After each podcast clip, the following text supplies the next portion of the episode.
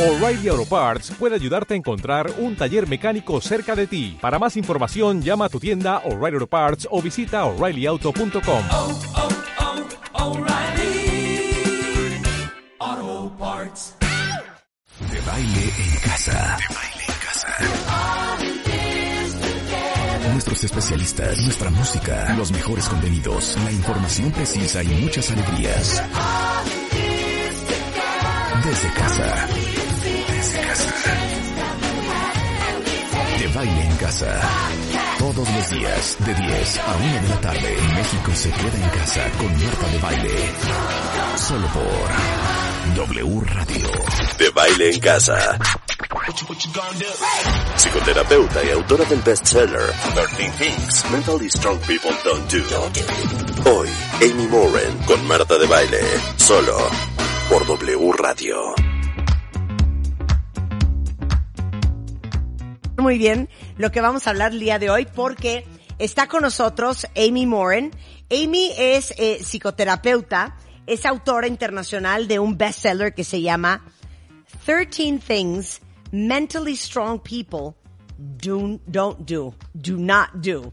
Y ha sido traducido a 39 idiomas. Eh, de hecho, su plática en TEDx, The Secret of Becoming Mentally Strong, es una de las más vistas. Es articulista para Forbes, para Business Insider, para Psychology Today y tiene una historia de vida increíble. Fíjense, cuando Amy tenía 23 años, su madre murió repentinamente por un aneurisma en el cerebro. En el tercer aniversario de la muerte de su madre, su esposo de 26 años murió repentinamente de un ataque cardíaco. Se volvió a casar cuatro años después y su suegro, con quien era muy cercana, fue diagnosticado con un cáncer inoperable. Y dijo ella, ¿por qué me pasa esto a mí una y otra vez? Y así es que decidió hacer público su propio camino hacia la resiliencia después de múltiples tragedias personales, pensando que podría ser inspirador para otros. Hi Amy, how are you? I'm so happy to have you on the show. I was just explaining who you are, what you've done, and a little bit of your life experience and how you came about writing this book. So uh, bear with me during the interview because I'll be going back and forth in Spanish and English and trying to translate everything you say. So I was just giving people context on why you decided to write 13 things mentally strong people don't do, the loss of your mother, of your husband, of your father-in-law. It was a string of losses, amazing, and, and how you decided to build your resilience. Yeah, I was a therapist and I went through some tough times of my own. My mother passed away, my husband passed away, and I was about to lose my father-in-law. And I wrote this list of what mentally strong people don't do as a letter to myself and never imagined it would go viral or that I'd have an opportunity to write a book. Yeah, absolutely. Well, uh, let me tell you that um, everybody that must be listening uh, must be thinking that probably what has happened to them is the worst. And everybody tells you to be positive. Everybody tells you not to use your experience and the past and just install yourself there and believe that that is who you have become and that that should tarnish your life and your soul and your heart and the vision that you have of yourself and of your future um, forever. But that's not very easy to do.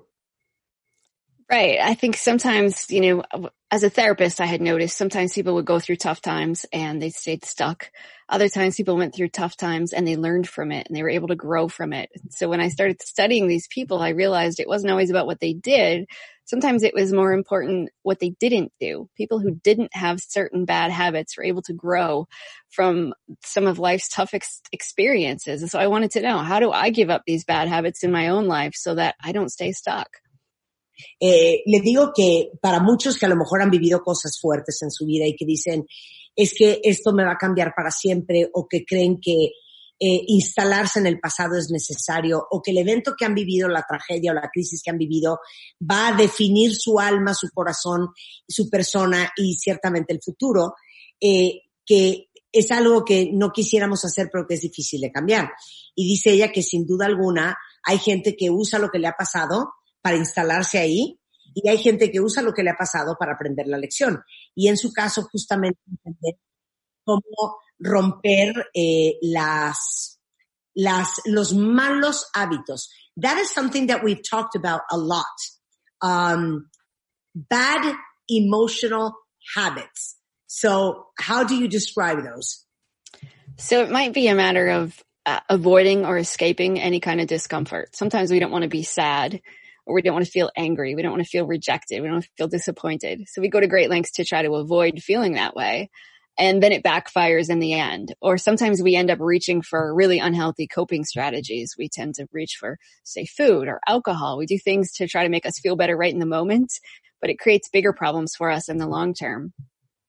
Eh, dice que sin duda alguna uno de los grandes errores es eh, por no saber cómo manejar lo que te está pasando, acabas haciendo cosas para, digamos que apaciguar lo que estás viviendo, lo que estás sintiendo, eh, que al final salen contraproducentes, que puede ser ahogar tu, tu desesperación, tu desesperanza en alcohol, en comida, en malos hábitos en general, que al final pues son, ahora sí que te sale el tiro por la culata.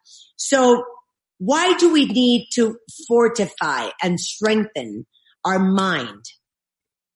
So, you know, I think your mind can be your best asset or your worst enemy, no matter what your goals are in life. The way that you think about it, the way that you behave, the way that you feel plays a huge role in the outcome. And for us to be able to know how do you train your brain in a way that's going to be helpful is super important. You can perform better, you feel better, you can reach your greatest potential when you build more mental muscle. Eh, dice que la mente puede ser tu mejor aliado y que por supuesto que tú puedes entrenar a tu mente a trabajar para ti, por ti, y eh, volverla más fuerte y que haga lo que quieres que haga y que te ayude a salir adelante y que piense lo que quieres que piense. Y eso es algo que hemos hablado últimamente mucho, lo hablamos con Joe Dispenza, lo hablamos con Nick Chater, de el poder de la mente y el poder de los pensamientos. I was just saying that um, that is something that we've talked about a lot during the last few weeks.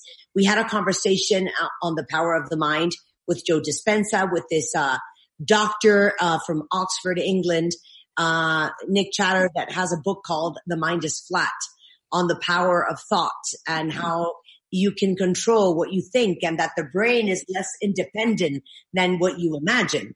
So you wrote the book, 13 things that people that are mentally strong do not do. So what is number one? Number one is that they don't waste time feeling sorry for themselves. Oh my God. Oh my God. Oh my God. We have to go into the whole victim thing. O sea, really deep. Dice, lo primero que hace una persona mentalmente fuerte es que nunca siente lástima por él mismo. Y eso va totalmente ligado al tema del victimismo.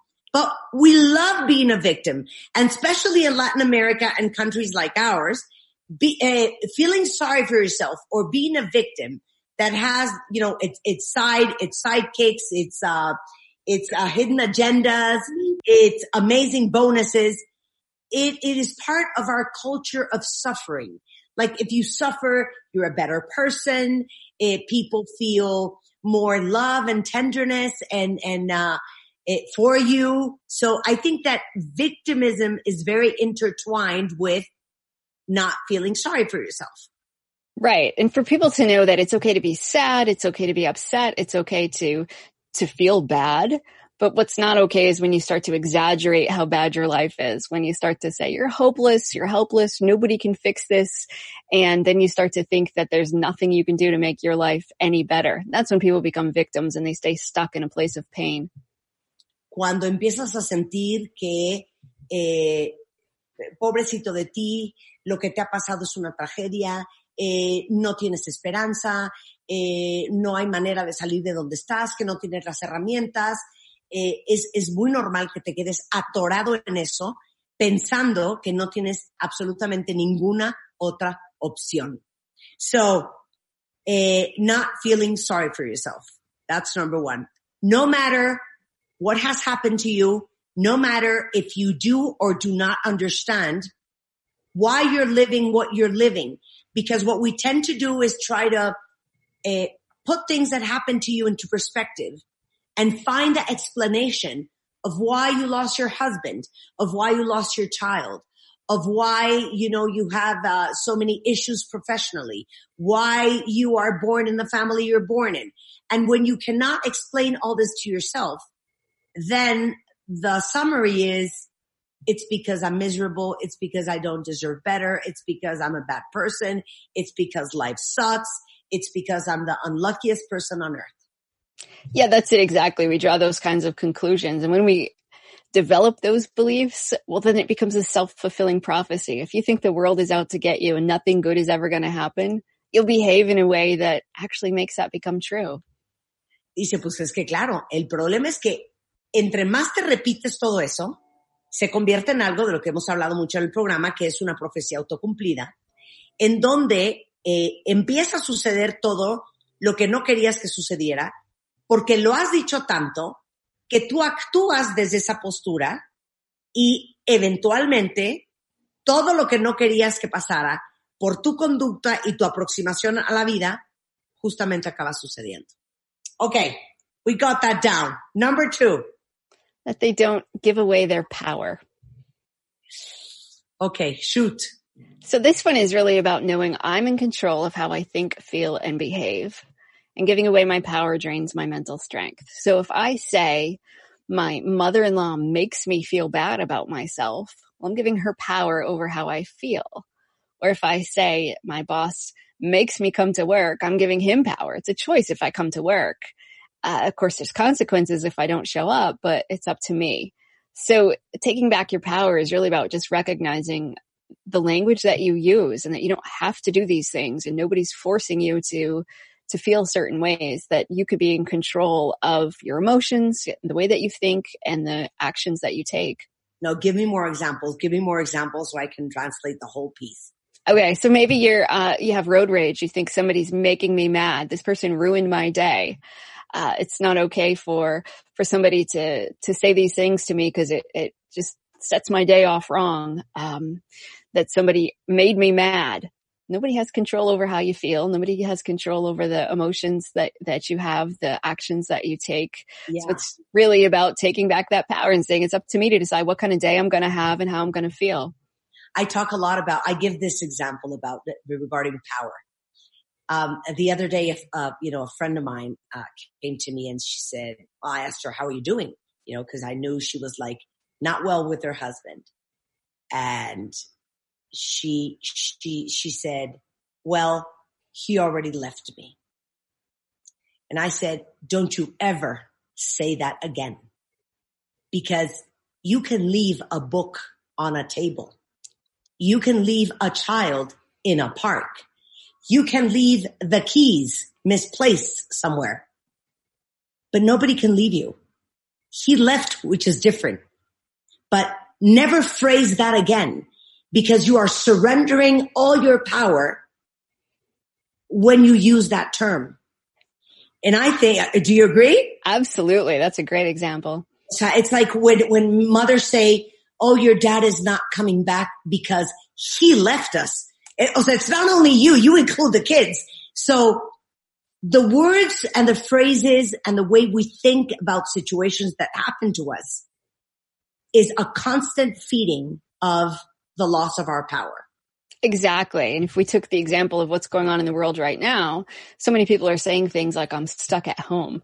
Well, no, you can decide to say, I'm going to choose to stay home to make myself safer and help other people feel safe. But just that subtle shift in your mentality makes a big difference. Absolutely. I love it. I love point number two. Le digo que el punto número dos. Lo que la gente mentalmente fuerte no hace. Nunca entrega su poder. ¿Y qué significa eso? Nunca frasea las cosas, nunca vive las cosas como que alguien más tiene poder sobre él. Como que estoy teniendo que venir a trabajar por culpa de mi jefe. Como si tú no tuvieras una opción de decidir. Aquí hay consecuencias, hay consecuencias. Pero siempre sabiéndote que tú puedes no ir. Ahorita en la pandemia, el contarte de, es que estoy encerrado en mi casa o tengo que estar encerrado en mi casa ¿Por qué no voltearlo y decir, yo opto por guardarme en casa porque me quiero proteger? Retomar tu poder. Y yo le pongo mucho el ejemplo de una amiga que algún día me dijo, dije, ¿cómo vas? Y me dice, pues ya me dejó. Y le dije, en tu vida vuelvas a decir eso. Porque uno deja un libro en una mesa, uno deja un niño en un parque, uno deja unas llaves en un, en un, en un lugar incorrecto, pero a ti no te pueden dejar, tú no eres un libro y no eres una niña y no eres unas llaves y no eres un, un, celular olvidado en un restaurante. Cuando tú dices eso, renuncias al poder que tienes de decir, él decidió irse. Pero de eso a que a mí me dejan, hay una historia totalmente diferente. Y vamos tan lejos como en decir, de repente hasta en plural, es que tu papá no va a volver porque nos dejó e incluyes también a tus hijos, ¿no? Entonces, creo que cómo lo vives eh, y, y, y o, a, veces, por ejemplo, estás en el tráfico y alguien te mentó la madre y de repente tú te volteaste y le reventaste la madre y crees que tu reacción es resultado de la provocación del otro. Cuando alguien que tiene poder toma la decisión sobre cómo va a reaccionar, cómo va a contestar, eh, qué va a hacer con lo que acaba de pasar, porque nadie es responsable de lo que tú haces o dejas de hacer. Y la gente mentalmente fuerte nunca entrega su poder. I love you, sister. I feel you. Okay, Thank you. shoot. Give me number three. Uh, that they don't waste time trying to please everyone. Oh my God, don't go there. I think we were talking about how difficult it is to say no, like a couple of weeks ago. So explain. So, you know, I run into so many people in my therapy office. I've done it in my own life where you say yes way too many times to things you don't want to do or people, and you think that you're making them happy. And you think it's up to you to be responsible for other people's emotions. It's like we know you can't, other people aren't responsible for yours. You're not responsible for theirs. But so often we do all of these things and we think that we're making somebody happy and we have no idea how the other people actually feel. It's not up to us.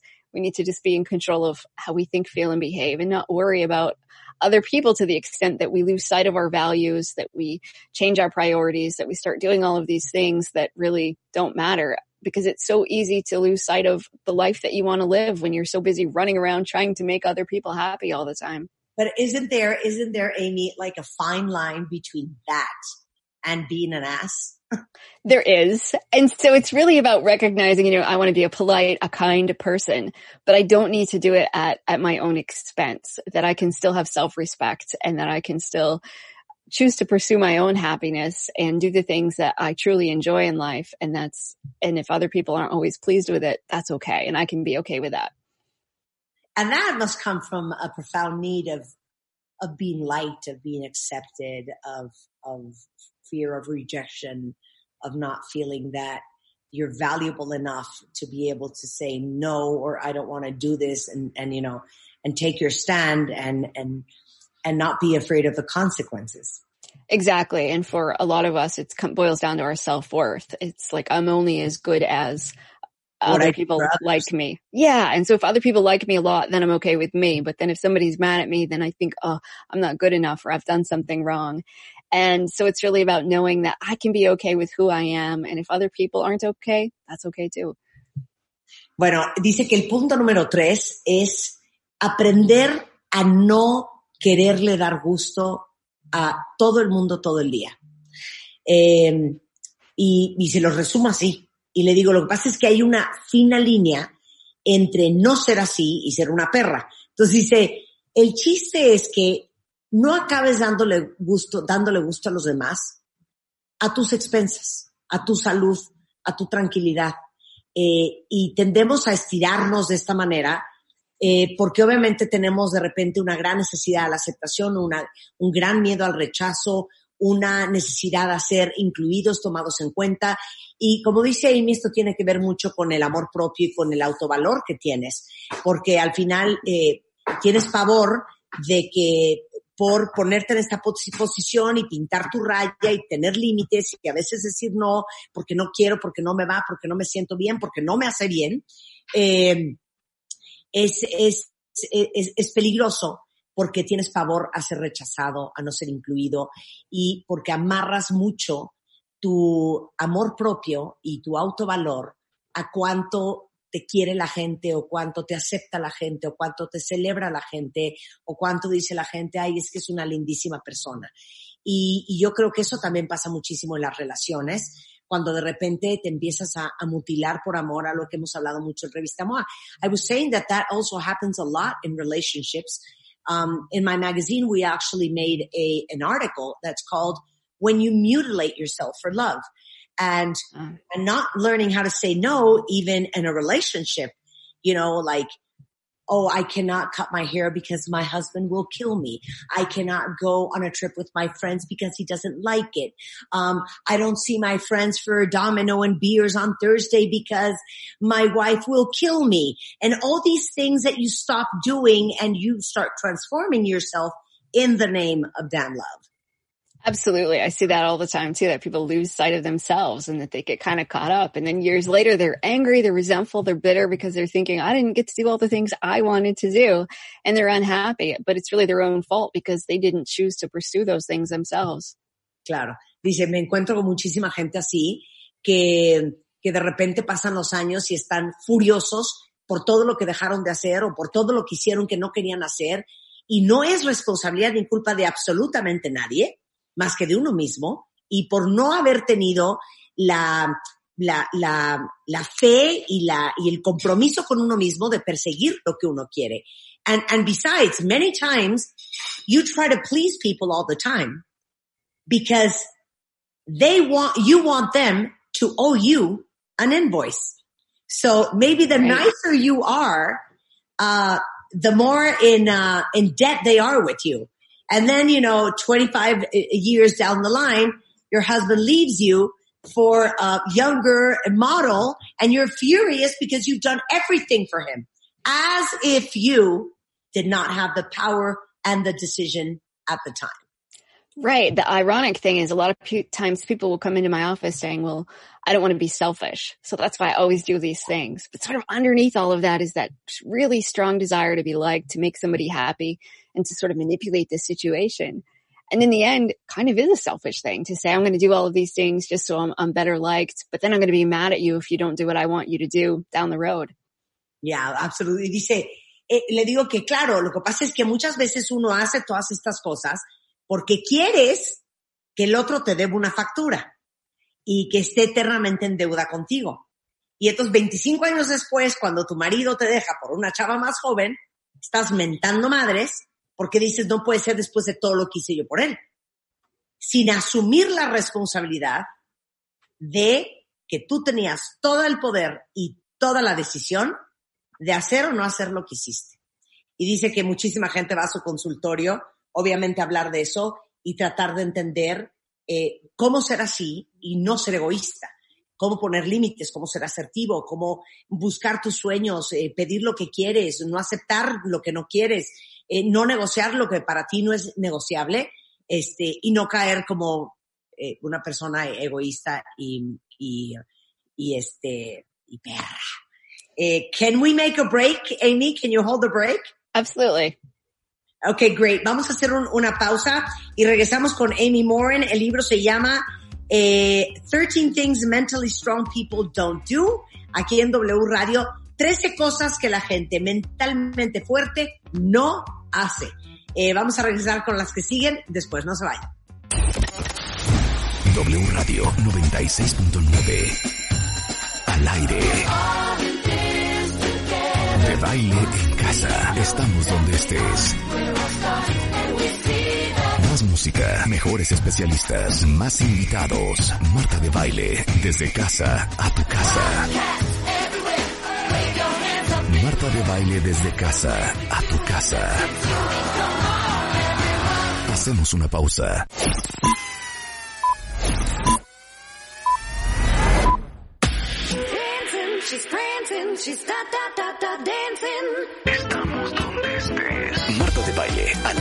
Solo por W Radio 96.9. Estamos de vuelta. Thank you.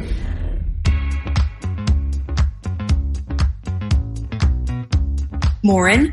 Ella es psicoterapeuta y autora de un super bestseller que se llama 13 Things Mentally Strong People Don't Do, o sea, 13 cosas que la gente mentalmente fuerte no hace. Y aparte déjenme decirles que después vamos a subir las redes, esta conversación, porque ustedes lo están escuchando por la radio, pero yo estoy viendo a Amy, Amy me está viendo a mí porque estamos haciendo Zoom y eso después también lo vamos a subir a, a YouTube. Entonces estamos hablando de las cosas que la gente que mentalmente es fuerte no hace. Ya hablamos de eh, sentir autolástima, ya hablamos de entregar tu poder, ya hablamos de instalarte en el pasado, ya hablamos de este. So we talked about um, not surrendering your power. We talked about not feeling sorry for yourself, and I'm missing one. And we talked about not trying to please everyone. You hear me? Ah, sí, Yes, no tratar de darle gusto a todo el mundo. So what's number four? um, that they don't focus on things that they can't control. And so often we put our energy into all of those things that we have no control over. We worry about, are people going to have fun at a party that I'm throwing? Uh, is the weather going to be okay next week? Um, am I going to, are people going to like me at this job interview? All you can do is focus on, on how you behave and to focus on what you're going to do rather than trying to change other people or rather than trying to make people like you or trying to uh, make good things happen. If you just put your energy on the things you could control, your life would be so much easier and so much better. Dice que el cuarto error que cometen las personas que no son mentalmente fuertes es el tema del control, del cual hemos hablado muchísimo en este programa, que es el talón de Aquiles de muchos de nosotros, y es la cantidad de tiempo y energía que pierdes en tratar de controlar cosas que son irrelevantes, cosas que no puedes controlar, desde un evento, de si la gente se la pasó bien en tu fiesta, no se la pasó bien en tu fiesta, eh, si tu pareja hizo esto, si debe de hacer aquello. Este, entonces, perdemos mucho tiempo queriendo controlar lo que es incontrolable y perdemos la oportunidad de manejar cosas que sí son manejables. Understood. Number five. Um, that they uh, don't shy away from change. Because so often we, we want things to stay exactly the same. And so we put all of our energy and effort into, into trying to make everything uh, stay exactly the way it is. Even when things are bad, we think, well, I don't want to make things worse.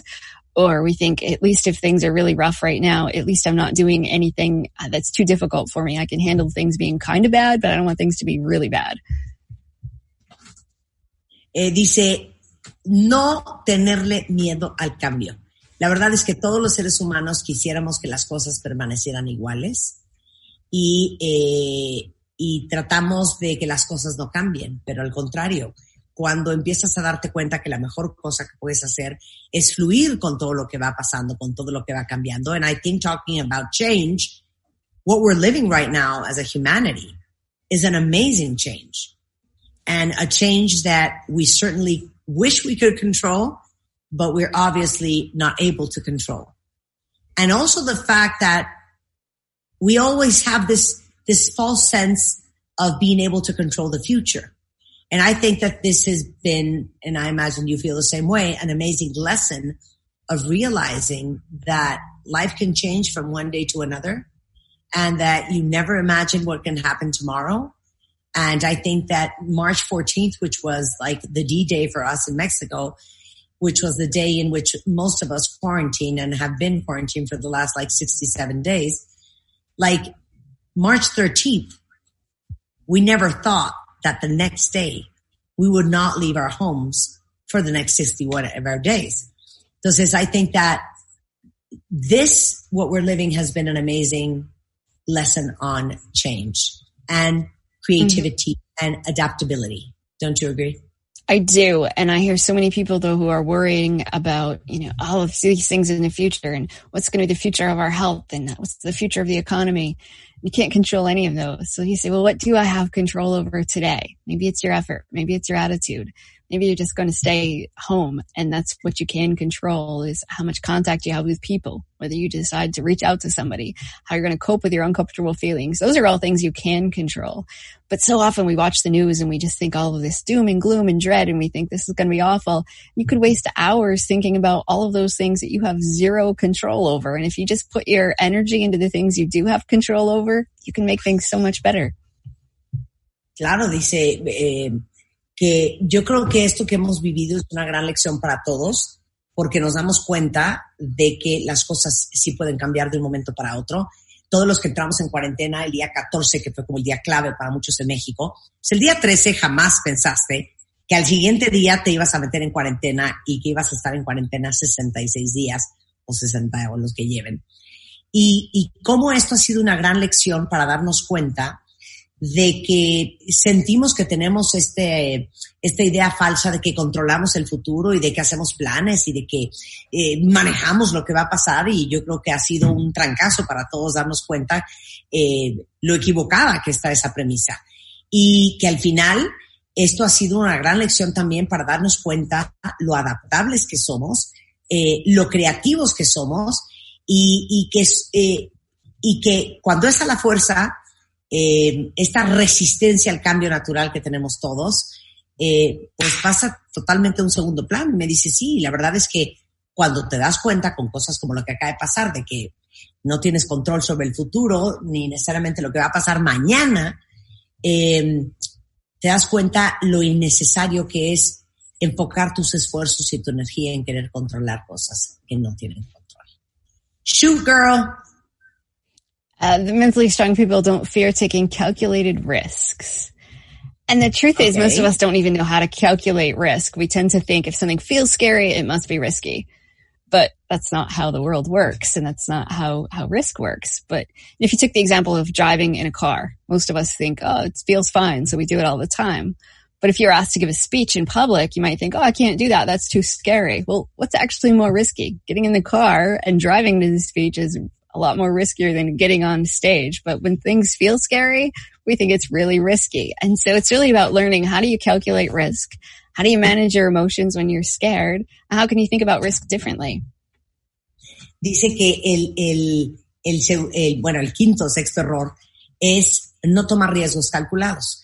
Y el error que cometemos es creer que tomar un riesgo es hacer algo que te da miedo. Y no tiene nada que ver riesgo con miedo. Por ejemplo, muchos de ustedes, muchos de nosotros manejamos todos los días y lo hacemos porque nos sentimos confiados en que lo podemos hacer. No nos da miedo. Pero si mañana te dicen que tienes que hablar ante un público de cinco mil personas, te da pavor.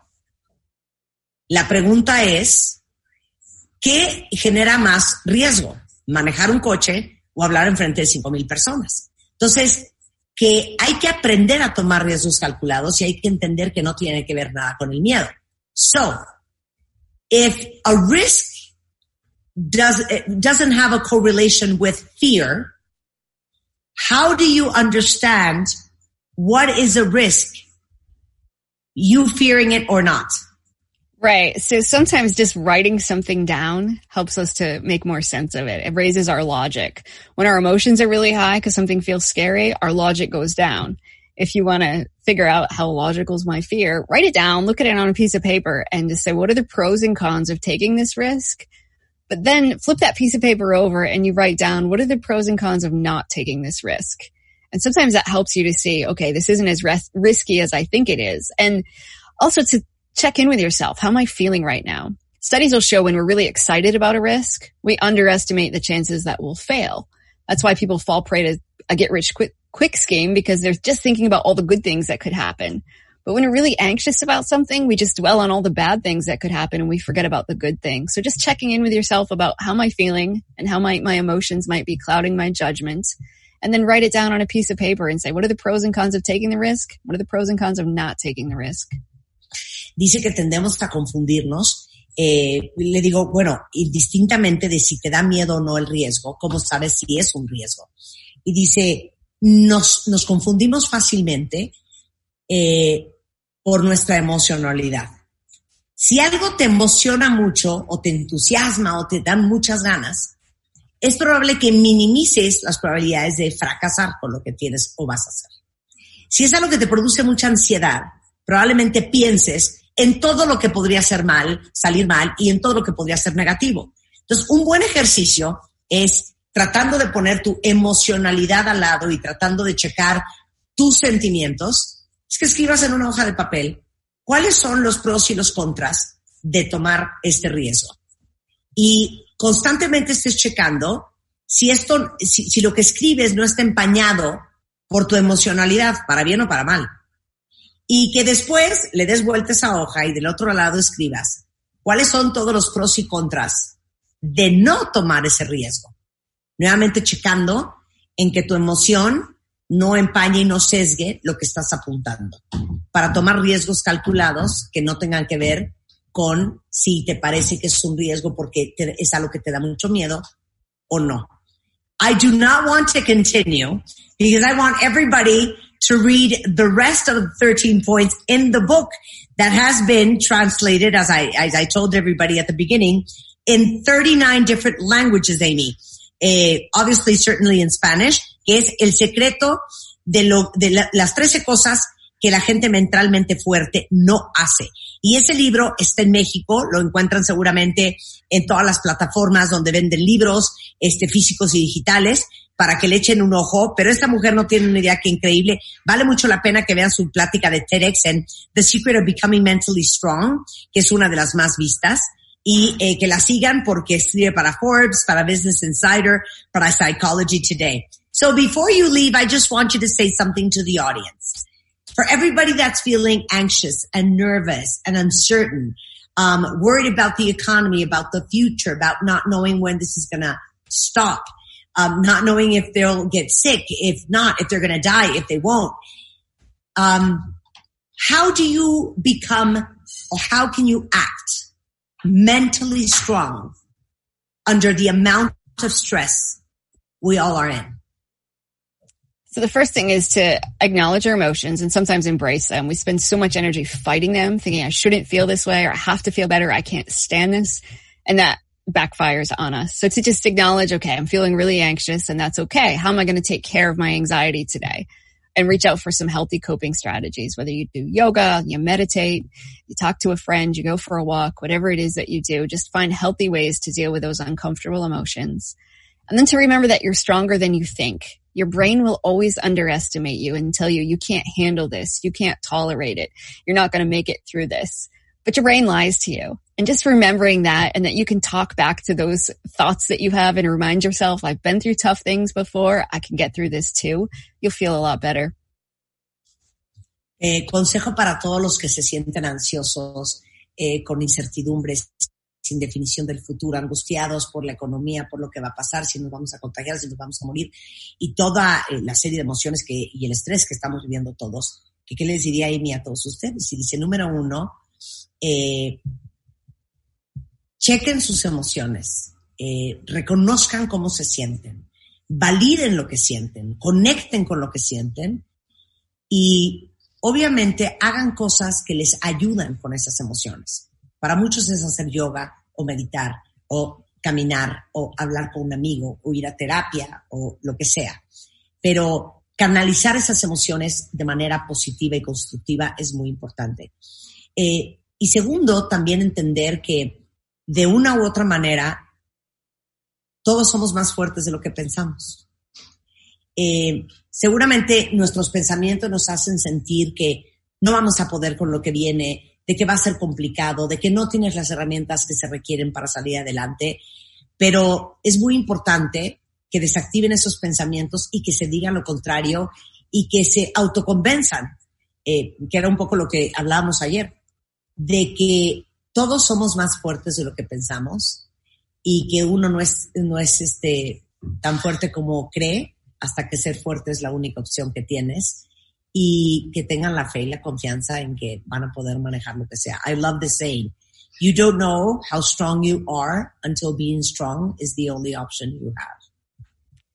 Yes, absolutely.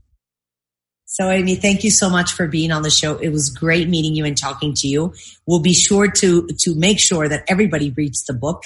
And um, thank you so much for sharing your work, your life, and your story. Thank you for having me, Martha. No, thank you. Big kiss all the way to Florida. Thank you. Take care. Bueno, pues es Amy Morin. Vale muchísimo la pena que todo el mundo eh, lea el, el, ah, el libro. Se llama Las 13 cosas que la gente mentalmente fuerte no hace. Ella tiene una historia de vida verdaderamente increíble y cómo es posible, como le hemos hablado en algún momento con Peggy Ostrowski, nuestra neuropsicóloga, es posible construir y, eh, y digamos que fortificar tu resiliencia, eh, no importa lo que hayas vivido. Con esto hacemos una pausa y regresamos en W Radio. No se. W Radio 96.9. Al aire. De baile en casa. Estamos donde estés. Más música, mejores especialistas, más invitados. Marta de baile, desde casa a tu casa. Marta de baile desde casa a tu casa. Hacemos una pausa.